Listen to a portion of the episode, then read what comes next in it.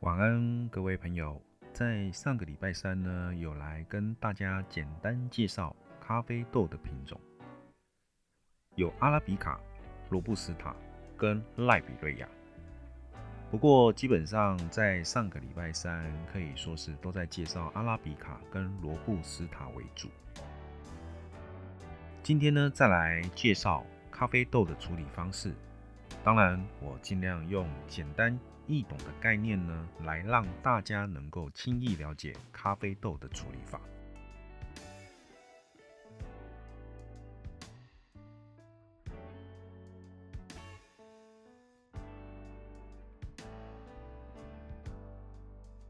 这里是 Fairy Coffee 深夜咖啡馆，我是李勇。喜欢这类型的内容，请记得订阅我的频道。动动手指头，点一下你所使用的收听平台，上面会有关注或者是追踪，点一下就可以完成订阅。在这里，拜托各位，请大家多多帮我分享与收听。对于收听的内容有任何的指教或者是建议，或者是希望我制作其他的主题，可以在资讯栏点击留言区的连结，分享你的建议跟看法，我会一一的回复与讨论。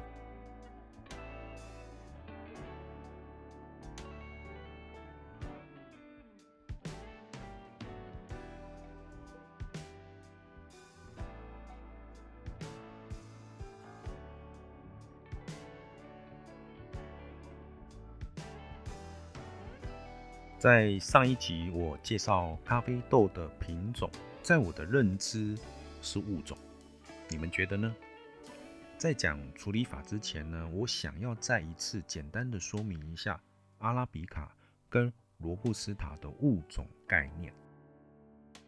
打个比方，阿拉比卡就像是西方世界，罗布斯塔就像是东方世界。西方世界呢有多少国家？东方也是如此。所以呢，只要是在西方世界的这些国家的人类，都算是西方人。相反的，东方国家的人就是东方人。好，听起来好像是废话啊。不过呢，我们回到咖啡豆的物种或者是品种来说，阿拉比卡就像是西方世界，属于西方世界有多少国家？每一个国家可能还有分地区。就像是美洲有分北美跟南美，还有东岸跟西岸的分别，但是这些都是属于西方世界啊，不是西方极乐世界啊。所以呢，不管是阿拉比卡也好，或者是罗布斯塔也好啊，我自己赋予的一个认知是归类在物种，而不是在品种。简单来说。现在台湾各个大大小小的咖啡店，不管是直接买来喝的，或者是买来冲的咖啡豆，各个产地名称琳琅满目，但是呢，九成九以上呢，卖的都是属于阿拉比卡这个物种的咖啡豆。但是呢，在阿拉比卡这个物种底下，有各自的一个品种。所以呢，我才会说阿拉比卡跟罗布斯塔对我来讲，我把它定义成它是咖啡的物种，比品种还要更上一层。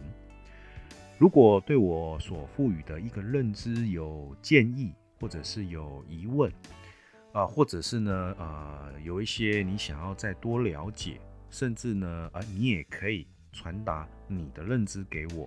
都欢迎在留言区提出你的看法，或者是你的认知，非常欢迎相互交流。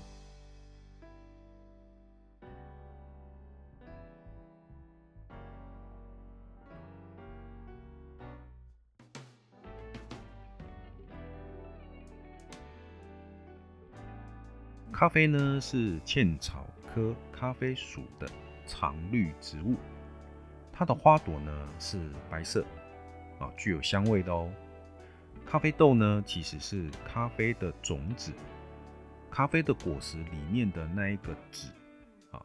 那它晒干的果肉呢，还有它的果皮，其实是可以拿来泡茶的。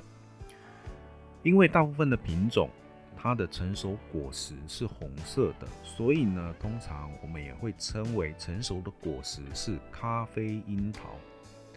有些品种它会结出黄色或者是橘色的咖啡果实，根据环境跟品种的不同，有些咖啡树它可能就只长得到两米高左右，一米多两米，有的呢品种甚至可以长到二三层楼。可能到六米到八米高的咖啡树，咖啡呢适合生长在南纬三十度到北纬二十度之间，这个范围呢被统称为咖啡带。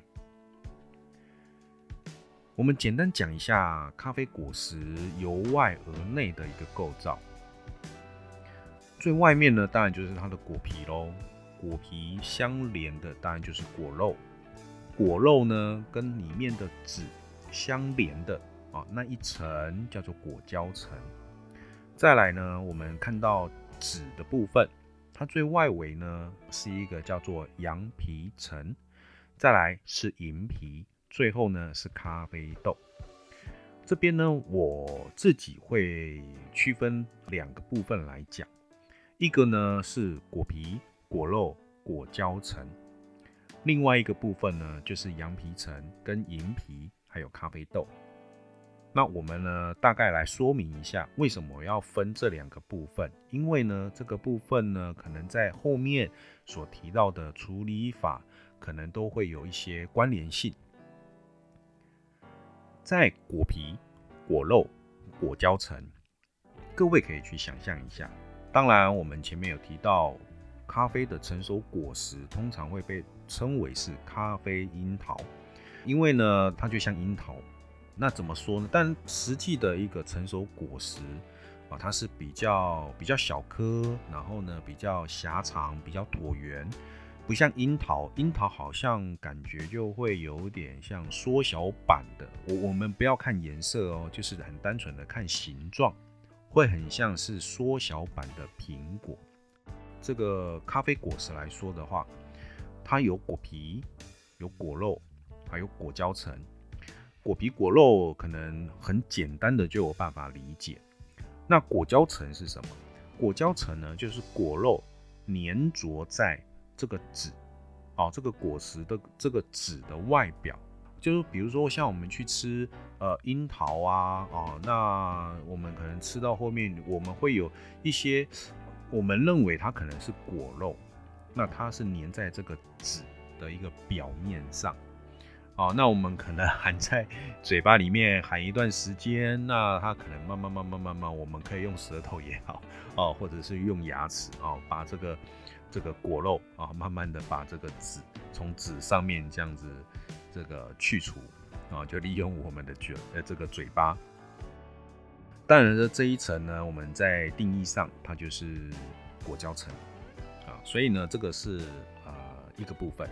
啊，就是我们针对果实再去做说明的部分呢，我会分两个部分来讲啊，一个就是果皮、果肉、果胶层，再来呢是羊皮层跟银皮，还有咖啡豆。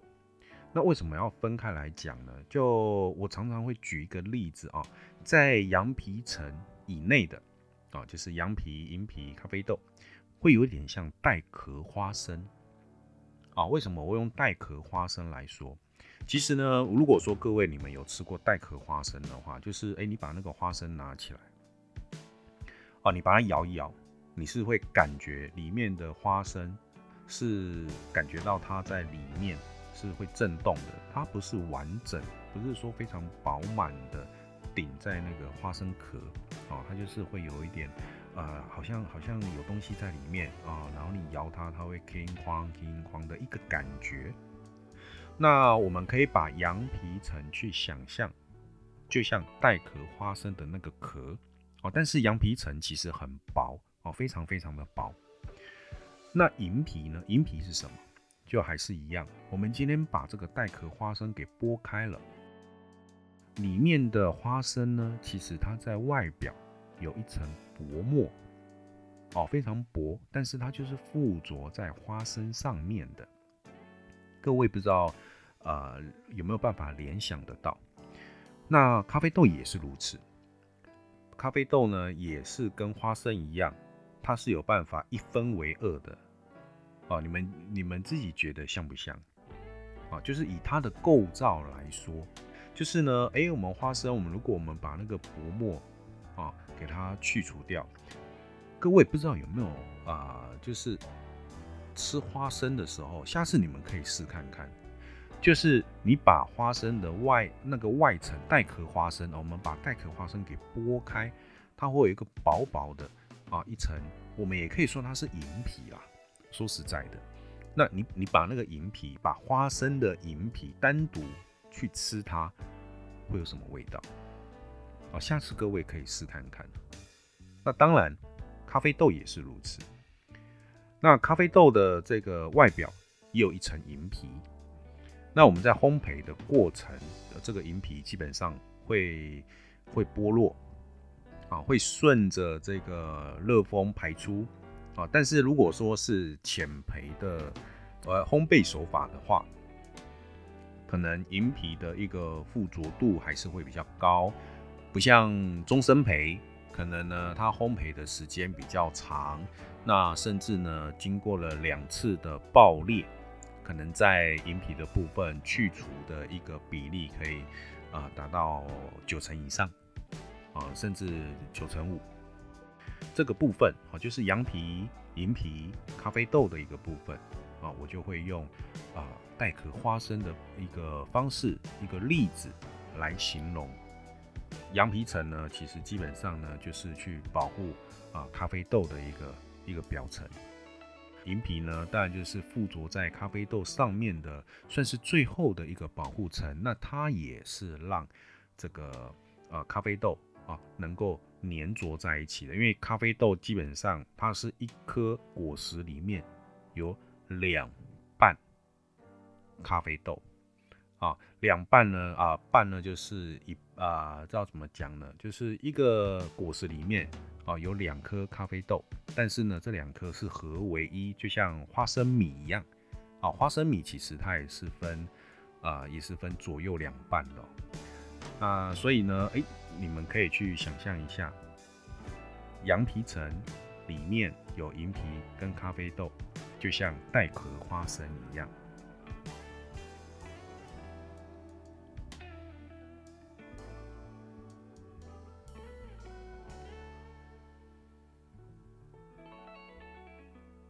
中间呢，我们来工商服务一下。制作 Podcast 以来，应该都知道这里是 Fiery Coffee。我们实际的一个品牌门市呢，位于台北市北投区跟新北市的淡水区。我们的特约门市呢，位于国立台北艺术大学内的露丝草原旁边的土纳双麒麟。详细的地址可以参考我们的资讯栏，希望能有更多喜欢 Fairy Coffee 的朋友可以多多的前往支持喽。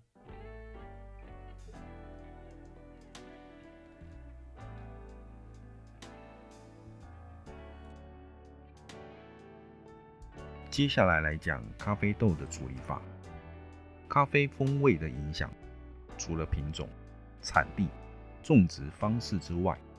还有一个非常重要的过程，就是咖啡生豆的处理法。不同的处理法会引导出不同的咖啡风味。目前比较常听到的咖啡生豆处理法有日晒、有水洗、有蜜处理、半水洗跟厌氧发酵等等。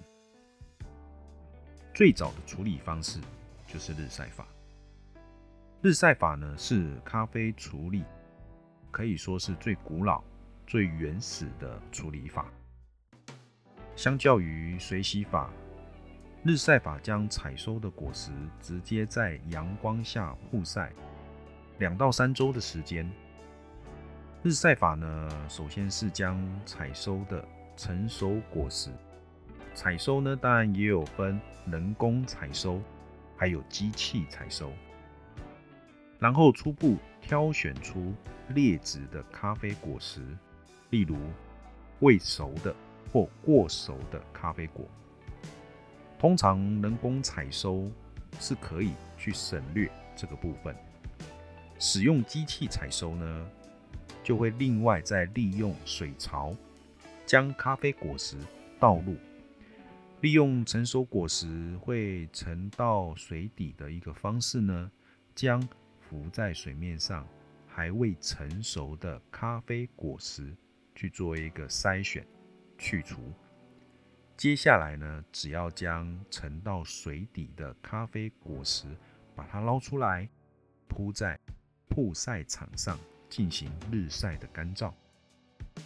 将果实的水分约莫大概是七十到八十帕，一路曝晒只剩下十到十二帕。而且在日晒的一个过程当中，每天都必须要利用人工去做一个翻动，让果实可以均匀的去做曝晒。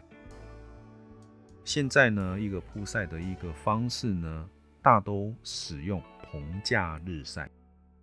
简单来说，就是不再铺在地面上去做一个曝晒，而是利用棚架的方式。将它架高，避免了咖啡的果实在曝晒的过程当中去吸收地面所产生的水汽或者是泥土味，而且利用棚架架高，空气也比较流通，让咖啡的果实能够均匀的干燥。当曝晒半个月到一个月的时间，咖啡种子的外层。也就是果皮、果肉、果胶层都干硬之后呢，这个时候我们再来使用脱壳机来去除外壳，就算是完成整个日晒法的处理过程。再来是水洗法，水洗法呢是一直到十八世纪才由荷兰人发明出来的哦。因为呢，有一些国家或者是产区，他们当地呢可能雨季比较长，或者是湿气比较高，要采用日晒处理的方式呢是比较困难一点。在这些国家或这些产区，可能比较没有办法很稳定的来掌握当地的季节气候，所以呢就会使用。荷兰人所发明的水洗法，水洗处理的这个过程呢，比日晒处理还要再来繁琐一点。水洗跟日晒最大的不同是，水洗处理是利用发酵的方式来去除果胶层。水洗法呢，跟日晒前面三个步骤基本上都是一样，就是采收。挑除劣质的果实，再倒入水槽去筛选出未成熟的咖啡果实。筛选完之后呢，就直接去除果皮还有果肉。那当然啦，这个果胶层是比较没有办法很立即性的去做去除，所以呢，会利用水来浸泡咖啡豆，让它发酵之后呢，来去除果胶层。接下来呢，再使用水将咖啡豆洗干净，将剥落的这一个呃，就是泡到发酵剥落的果胶层给冲洗掉。最后呢，利用干燥机将咖啡豆把它烘干哦，但是不是烘熟哦，它还是必须要维持十到十二趴的一个水分。最后呢，烘完之后再来去除。羊皮层就算是完成水洗法的一个处理过程。水洗跟日晒的优缺点呢？如果我们今天拿来做一个比较的话呢，日晒处理的过程比较简单，处理的成本也比较低，因为呢，它不需要投入太多的工具或者是设备，甚至还有厂房，加上除了利用水。来筛选出未成熟的咖啡果实之外，其他的步骤都不需要用到水。所以呢，在水资源比较缺乏的国家或者是产地啊，因为缺乏嘛，所以如果说你要用到水的话，其实水是很贵的。所以在日晒的一个处理方式，通常普遍是在水资源比较不丰富，或者是比较不富裕的一个产地或者是国家，大部分会采用的处理方式。不过日晒法的一个缺点就是需要足够大的曝晒场地，也必须要将咖啡豆放置在室外，所以比较会有像小石头啊，或者是一些木头的碎屑啊，甚至会有一些昆虫啊这些等等其他的杂质混入其中。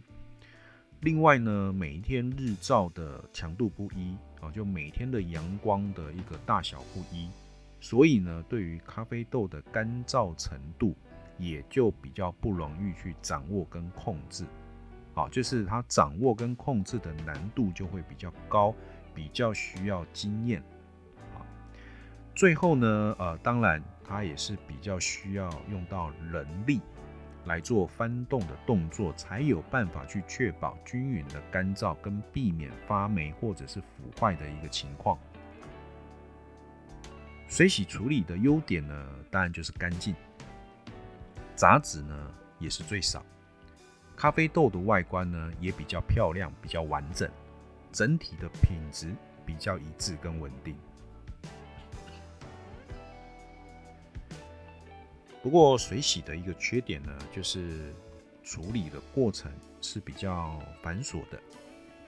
最主要呢，也是因为需要大量的水资源、跟设备还有工具，因此在水洗处理的成本比日晒还要高上许多。不过在水资源比较丰富的产地，利用水洗法的比例也会比较高。不过日晒跟水洗处理的咖啡豆在风味上也有明显的区别。一般来说，日晒的咖啡豆在香气也会比较活泼一点，啊，比较丰富一点。在味道上呢，也会比较有层次。水洗法的咖啡豆呢，在香气上呢，会比较容易带有水果调性跟花香。味道上呢，也会具有发酵味。或者是类似酒香味的一个层次，不管是哪一个处理法，都可以让咖啡豆具有非常棒的风味展现。那今天呢，我们就先针对这两种处理法来跟各位做介绍，下周三再来介绍其他的处理方式喽。